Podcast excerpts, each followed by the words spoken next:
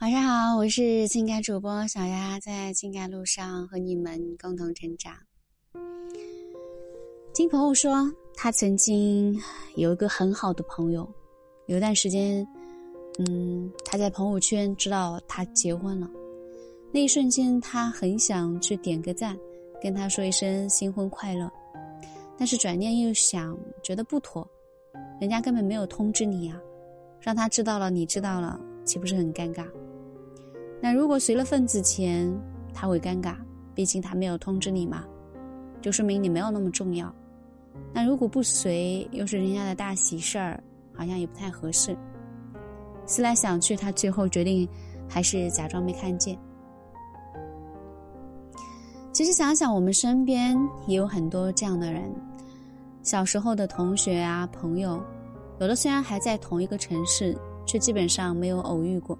就好像失踪了一样，因为随着大家的增长，嗯，进入了不同的学校，有了不同的知识结构和经历，也进入了不同的圈子。以前无话不谈，到后来不知道从什么时候开始变得疏远了，渐渐呢也没有那么多话说了，再后来就不再联系了。即使对方还在通讯录里面。可是仔细翻翻，就会发现有些人的朋友圈动态早就定格在从前的某一个日期。人生的选择不同，所走的路也终究不同。不同的人有不同的三观，慢慢的也就不再有共同语言。那与其勉强相处着，那不如趁早放手。朋友走散是我们的人生常态。啊，如果有人懂你。那真是一种莫大的运气和福气，或许不是恋人和夫妻，只是志同道合的朋友，但也正是这种朋友，会给你很多意想不到的感动。有人性格内敛，不擅长与人打交道，不会说很好听的话去奉承别人，但是他们一旦认准了一个人，就会真心实意的对别人好。年轻的时候，我们都害怕孤独。总是想着交很多朋友吧，但是到了一定年龄，就会发现不是所有人都能称得上朋友的。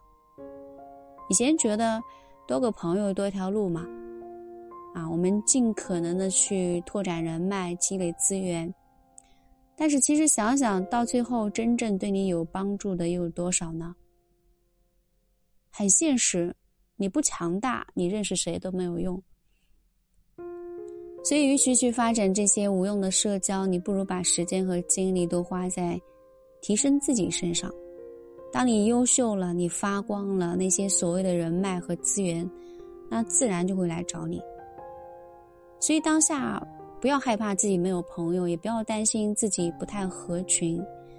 我们活着呢，不是为了迎合谁，也不是，是为了成为最好的自己。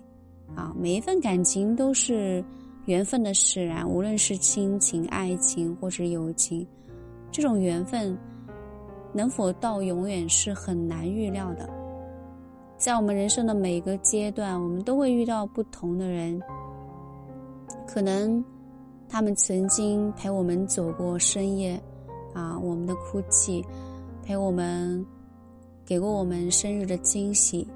也鼓励过我们工作中的失意，本来是我们以为可以一起走到生命的尽头的，可是很多时候都没有说一句再见，就这样消失了。人生本来就是一场孤独的旅行，和朋友渐行渐远也是我们人生必经的过程。虽有遗憾，但是我们也要感谢，他们曾经出现在我们生命中。最需要的时刻，我是小丫。